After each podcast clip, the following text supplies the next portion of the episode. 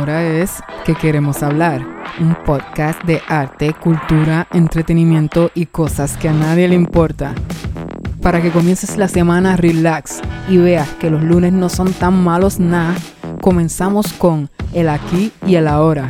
Luego te contamos lo que está pasando por ahí, seguido de Discutamos esto, donde tocaremos temas actuales de nuestra humanidad social animal y por último cerramos hablando cosas que a nadie le importa, donde te contamos esas cosas de la vida.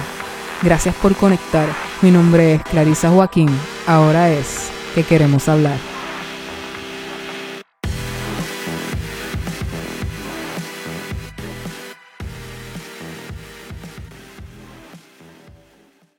Bienvenidos.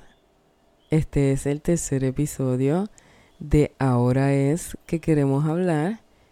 Antes de decirte que traigo en la carta, quiero agradecer a toda persona que se ha conectado y ha estado escuchando el primer y el segundo episodio. Gracias por estar, por conectar.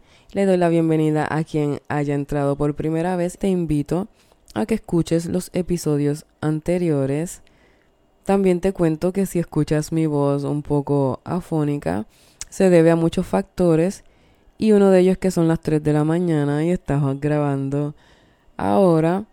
Así que sin más espera te digo que te trae la carta hoy, te vengo con el aquí y el ahora, donde te digo cosas que me funcionan y pienso que te pueden funcionar, siguiéndole de lo que está pasando por ahí, que te vengo a contar de alguien que te va a gustar. Luego discutamos esto, donde le damos continuación al tema maternidad, paternidad, crianza y yoga en tiempos de pandemia, la primera parte, y siguiéndole finalmente con cosas que a nadie le importa. Así que comencemos.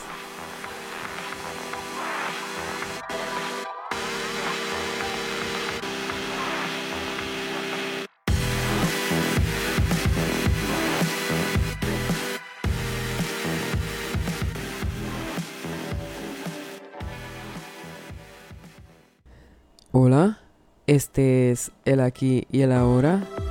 Oye, seguramente has escuchado muchas veces alguien decirte que nada ni nadie quite tu paz.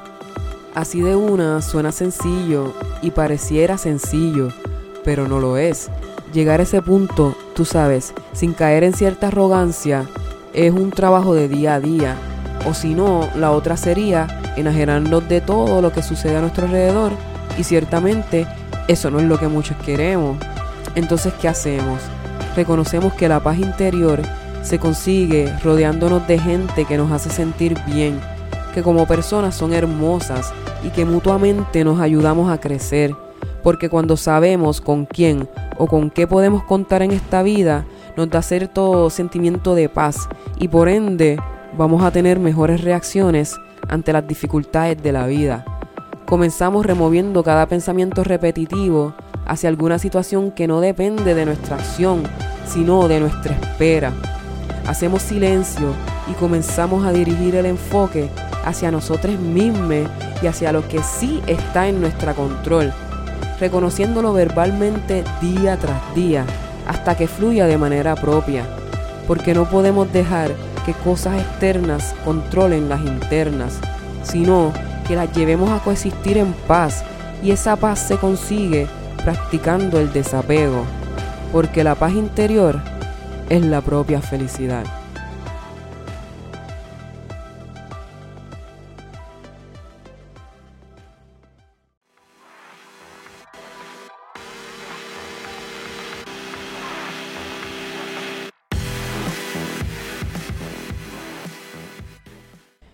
En lo que está pasando por ahí, hoy te voy a hablar de Charlie o CH Piercing como le conocemos en las redes. Bueno, te cuento. Charlie es un joven emprendedor que actualmente está creciendo su propio estudio donde ofrece servicios de perforaciones corporales. Oye, acá le llamamos mano santa por el buen trabajo que hace. Escucha, tengo varias perforaciones y todas las ha trabajado él. La experiencia que he tenido con cada una ha sido totalmente positiva. Charlie es responsable y toma bien en serio su trabajo. Tiene planes de seguir creciendo Así que si quieres saber más de CH Piercing y debes sacar una cita para hacerte un piercing o dos, pueden conseguirlo en las redes sociales bajo el nombre de CH Piercing, CH underscore Piercing en Instagram o en Facebook. Vamos a dejar como quiera su información en la descripción del episodio. También tenemos su información en nuestra Instagram. Ahora es el podcast. Así que si quieren saber más de él, pues, ¿verdad? Y sacar una cita, pueden pasar por las redes sociales. También te voy a decir el horario de Charlie, que es de lunes a sábado, de 3 pm a 8 pm. Y los domingos, escucha esto, los domingos solo atiende a sus clientes VIP. Así que conviértete en cliente VIP de CH Piercing. Y eso es lo que está pasando por ahí.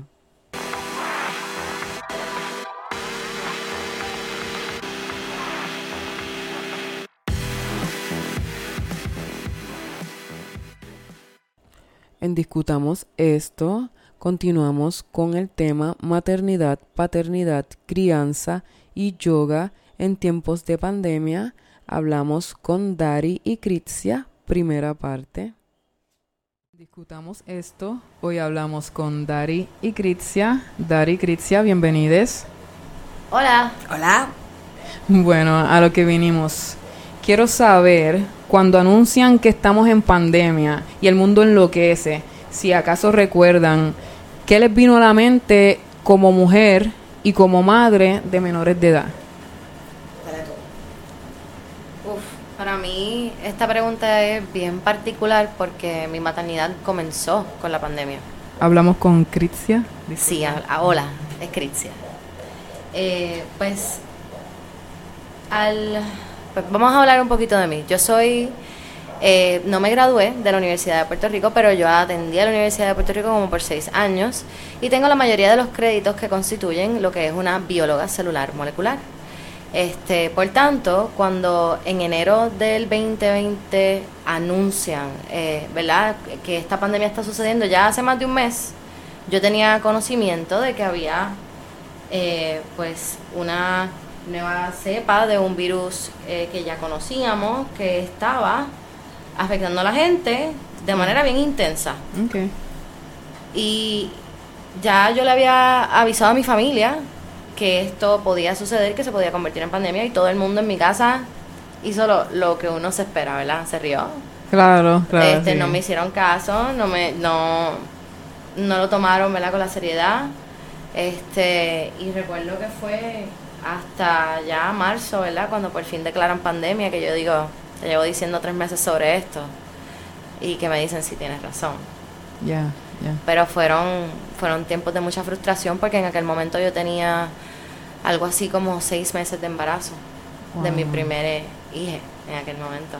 Wow, wow. Ah, termino. Ah, termino. Dari. Pues yo, eh, aquí va Trigger Warning. Yeah, yeah. Trigger Warning eh, para toda la gente que ha estado involucrado en la cuestión de la veracidad de la pandemia y los programas de inoculación, palabras finas y conocidas como las vacunas y qué sé yo. Pues yo soy mamá desde el 2005, este, así que llevo mucho tiempo en estas cuestiones de las preguntas difíciles a la hora de criar. Tuve a mi nena en un momento donde no había tanta accesibilidad a información como ahora y pues las redes sociales no estaban tan widespread como lo vemos ahora.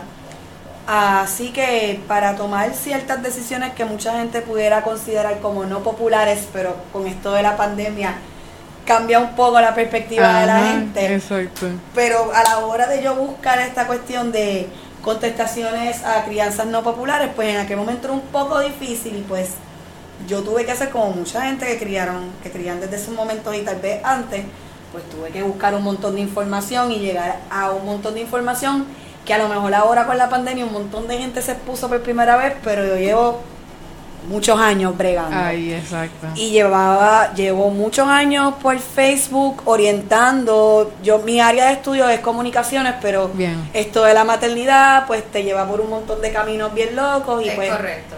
Me sumergí en lo del camino de la no, salud. supongo, supongo, por eso le, le, llamé. le- Tú sabes la que hay, que siempre Sí, hablamos de esto. Sí, sí, sí. Y me puse en un camino de salud holística Same. que pues de ahí es que sale lo del podcast que hablamos después. Yeah, Imagínate. Y entonces pues yo sabía, ya, ya particularmente desde el 2009, que fue el año que mi mamá falleció, que fue el año que estaba el revolú de la porcina. Ya Ah, de por sí, sí, ya de por sí, sí, sí, yo sí. tenía mis dudas con 2000 esto. qué? 2009. 2009. Ya yo estaba de por sí con estas preocupaciones de que los sistemas de, ¿cómo es? Los protocolos vacunarios eran demasiado violentos. Yo sin orientarme de eso no me gustaban y no resonaban conmigo. Yo nací en el 81. Nosotros las personas que nacimos antes del 86 estuvimos expuestos a unos protocolos vacunarios mucho más Sí. delicados de los existentes por cuestiones políticas. Claro.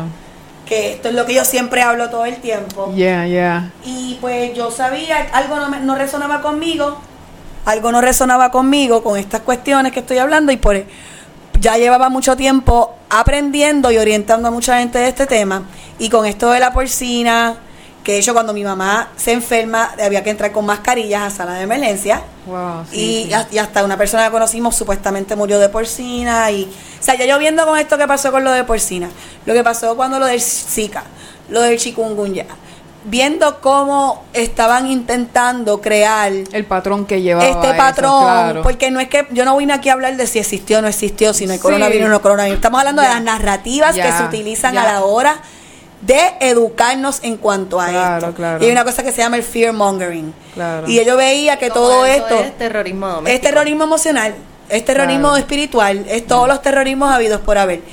Cuando yo vengo y me y, y, y ¿Quién puede tomar una decisión informada? bajo nadie, porque porque realmente coacción? nosotros hemos delegado a los medios a informarnos No y sé. los medios solamente sirven para llevar a cabo las agendas de, lo- de, de lo- de las estructuras. La gente no sabe eso por- porque uno lo Sí, sabe, sí. no le interesa, whatever. Yo vengo de las comunicaciones y no hablo en el contexto académico, sino que como siempre fue mi pasión, siempre he estado bien aware de esto. Ya. So, ya. cuando nosotros llevamos viendo todos estos patrones todos estos años, tengo otra hija la cual no vacuno, bla, bla, toda esta cuestión, y empieza la narrativa del coronavirus. A eso, a eso quería llevar, este, en, en cuando explota todo Cuando esto explota y el mundo entra al pánico desde el 2019. y las personas como que, ¿qué pasa? ¿Qué pasa? No saben.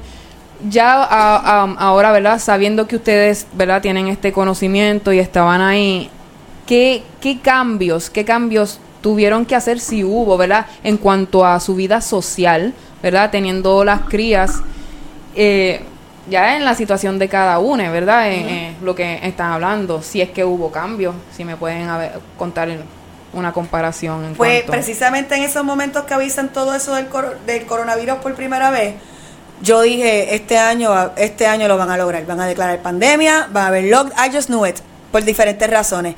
Y yo dije que yo no iba a cambiar mi vida. Vaya. Yo, claro, yo hablo desde el privilegio de ser una persona sana. Y, y soy testigo porque nosotras estábamos bien close en aquel momento. Eh, Nosotros volvimos o a sea, reconectar. No lo Claro. hemos dicho, pero Ah, Daritza y yo somos buenas amigas. Ella, nosotros Yes. habíamos, nosotros habíamos, este, no estábamos, o sea, pudimos, estábamos reconectando en ese momento por diversas razones. Claro, claro. Y, y, y yo por lo menos, yo, la cuestión, yo no era una mamá primeriza, la crianza, ya yo mis hijos no, lo- no los tenía, ya los tenía. Daritza para mí fue una guía en ese momento. Yo no tenía a mis yeah. nenas en la escuela ya hace mucho tiempo. Yo, o sea, ya yo había vivido una vida preparándome para un momento como este. Exacto. So, yo no cambié, pero reconozco que hablo de muchos privilegios. Ok. De mi privilegio de salud, de mi privilegio de tener un hogar estable dentro de las loqueras de mi vida de criar sola. Y tu privilegio de conocimiento. mi privilegio sobre de conocimiento, todo. mi sobre privilegio de acceso a la información, pero por eso lo primero que hice cuando empecé a hacer esto es ofrecer acceso a información a toda la gente que no supiera de esto y no Bien. supiera por dónde buscar, porque yo tampoco me lo sé todo hasta el sol de hoy, ni me lo sé. Claro. Pero claro. quisiéramos grupos de estudio aprovechar toda esta cuestión de que iba a ser la hora digital para educarnos. Yes. Oye, pero el diluvio, el diluge, esa no es el palabra, no es diluvio, pero sí, el diluvio, toda esa información. claro. Toda esa información que llega a la gente, todo ese miedo, toda esta cuestión, toda la censura, es real que aunque yo no me vea afectada por eso, la gente que está alrededor mía sí lo está. Eso no me voy a hacer la loca. Exacto, Pero exacto. ya tú y que yo com- compartimos en aquel momento, éramos de ese tipo de corillo que dentro de las locuras y dentro de los límites estábamos tratando de mantener nuestra cabeza ahí y no tratar de, de, de, de, de, de hiper jodernos. Claro, claro, claro, claro. sabes. pero eso fueron, por lo menos yo estuve ahí, pero si hubo cambios, mis niñas tuvieron que dejar de ir a sus actividades de otras cosas, se afectaron, sí, no voy a decir que no perdí gente importante durante todos estos procesos. Eso es una cosa que personalmente me sucedió y no tanto como, como perder, sino como que el rechazo de gente de repente. Una pérdida, una pérdida, en cierto grado, un duelo. Pues, pues eh, del modo de vista mío no lo veo así, pero sí, sí entiendo completamente y sí, y me sucedió también. Y Cristian, ¿tienes algún cambio que quieras contar? Algo? ya eh, parió. Ajá, ya pariste, ya pariste, exacto. declararon la pandemia, yo creo que fue un par de días antes de mi cumpleaños, yo cumplo el 27 de marzo de, pues, de todos los años. eh, pero ese 27 de marzo yo recuerdo que eso fue viernes y creo que el miércoles habían declarado pandemia, hace como dos días antes. Y yo recuerdo que mi, mi mayor eh, concern era que pues ya yo, pues, madre rebelde que he sido desde el día cero, este ya yo había planificado que yo quería parir en el hogar y ya yo tenía mi partera designada que estaba pues velando por mi cuidado eh, desde Puerto Rico a través del internet, pues porque yo estaba viviendo en Tampa, Florida en aquel momento. Eh, y pues, Yariana, te amo. Eh, pues, Yariana, pues, Yariana se encargó pues de trabajar conmigo en todas las maneras posibles para educarme y educarnos sobre cómo íbamos a trabajar esa situación. Y pues yo tuve una partera y una doctora y una enfermera partera acá, allá en Tampa, ¿me entiendes? Que trabajaron mano a mano con Yariana para asegurarse de mi cuidado.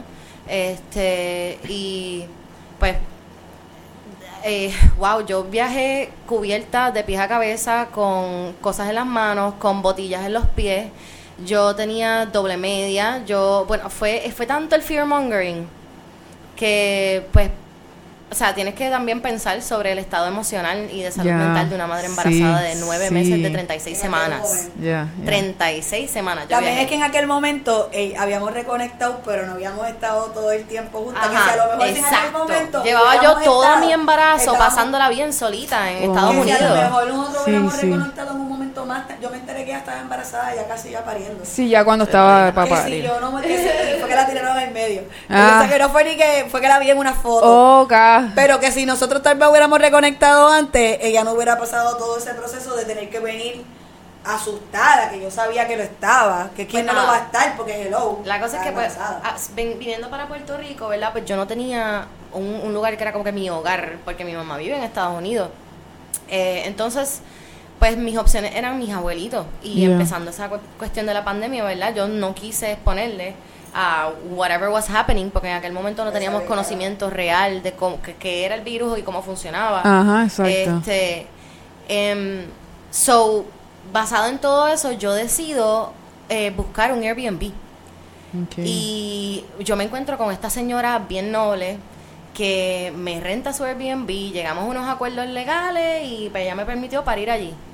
Con un patio bien hermoso, hmm. en las montañas, en colindando entre Caguas y Guaynabo, por allá por la muda. Qué experiencia. Y mi hija, nació en el cuarto donde se hacía dulce de, eh, de China, porque eso era una haciendita donde hacían dulce china. Y en el cuarto allí de esa casita nació mi bebé. Wow, tremenda experiencia. A 42 semanas, y, no se desesperen. Y ya, ya, ya que estamos eh, hablando así contigo, Crisia, eh, cuéntame brevemente cómo, cómo combinas, ¿verdad? O cómo integras la yoga eh, siendo madre, ¿verdad? Dando clases y, y antes y en tiempos de pandemia. O sea, y háblanos de, de todo lo que haces también. pues, wow, es un montón de cosas. Yo. Cuéntanos. Este, pues, yo a mí me gusta mucho la astrología y los que me conocen lo saben. Y pues por eso menciono lo siguiente, yo soy un ascendiente en Gemini, así que yo también tiendo a ser bien jack of all trades. Este, me gustan mucho las cosas distintas y diferentes y creativas. Así que siempre toda la vida me ha gustado cantar un montón. Y eso es algo que para mí es bien espiritual, bien intenso y bien conectado con la esencia de mi ser. Bien.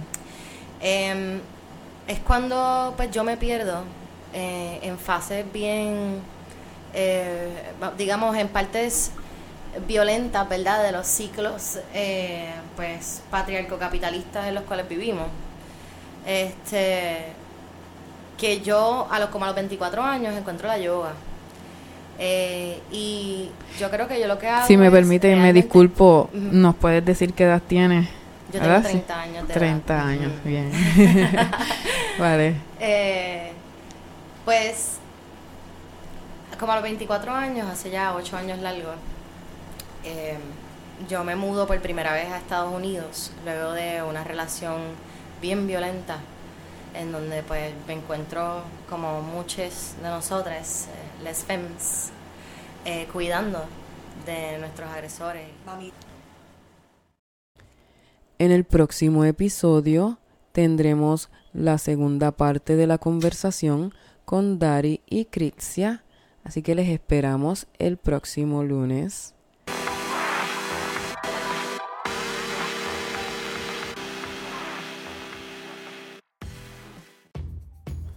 Finalmente llegamos a cosas que a nadie le importa.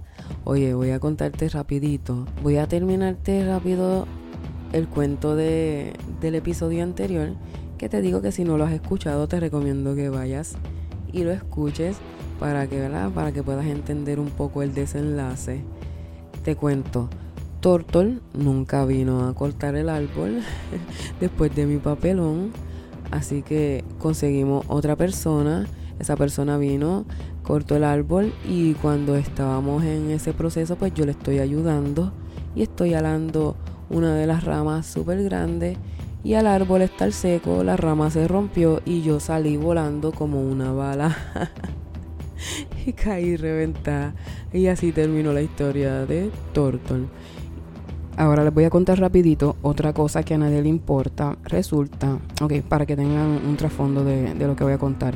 Tengo una vecina que se fueron de viaje y otra vecina estaba cuidando su casa. ¿Qué sucede? que el viernes eh, yo estoy aquí trabajando con las piezas para mi exposición y escucho Claribel, Claribel, con una voz de angustia y desesperación. Y pues la única persona que me llama Claribel es esa vecina que le estaba cuidando la casa a las otras vecinas. Pues este, yo le digo, dime qué pasó mira, esa puerta de la casa está abierta. Yo no fui, yo no fui, yo no sé qué pasó ahí. Y yo digo, pues no sé, a lo mejor es una de las hijas que está ahí o que vino o se le olvidó cerrar. Le digo, llama a la dueña y dile, no, no, no, no, no, no. Y yo digo, pero llámala si otras veces la llamas para cualquier cosa, pues llámala para esto. No, no, no, no, no, no, no, no. Yo me voy, yo me voy. Y se fue, se fue corriendo básicamente y gritándome, llama tú, llama tú. y yo me quedé como que, ok, pues picheo porque estoy haciendo mis trabajos y pienso que es que una de las hijas de mi vecina está por ahí. Pero nada, sigo. Entonces que resulta que el domingo vuelve y me llama, Claribel, Claribel. Y yo ahí, ¿qué sucede? Le digo, sí. Y me dice, aún esa puerta está abierta, ¿por qué no llamaste? Y yo ahí como que, pero ¿por qué tenían que llamar yo? No entiendo. O sea, yo pensé que tú habías resuelto eso porque estás a cargo de la casa. No, no, no, no, no, no, no, no, no, no, no, no, no, no. Y yo pues ve y cierra la hora. No, no, no, yo no me atrevo. Ven, ven conmigo. yo tuve que ponerme, ¿verdad? Una ropa para salir a velar hasta que ella cerrara la puerta.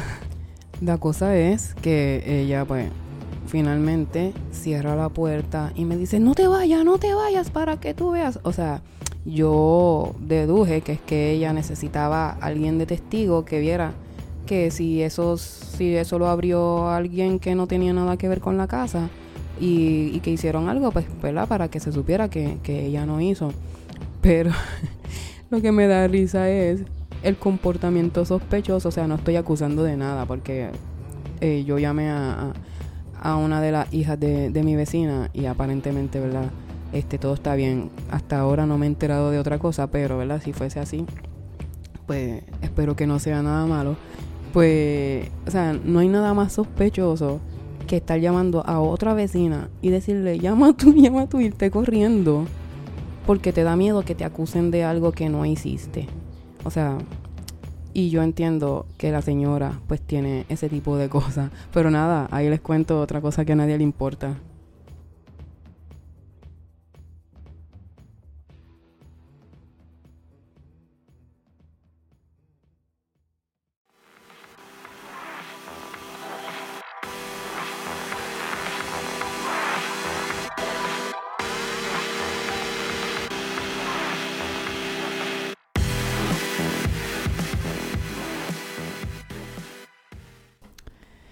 Bueno, gente linda que me escucha, gracias nuevamente por sintonizar. Les espero el próximo lunes. ¿Cuál lunes? Lunes, lunes, pero lunes, con más de Ahora es que queremos hablar. Hasta siempre, amigues. Adiós. Este episodio fue traído a ustedes gracias a mi madre.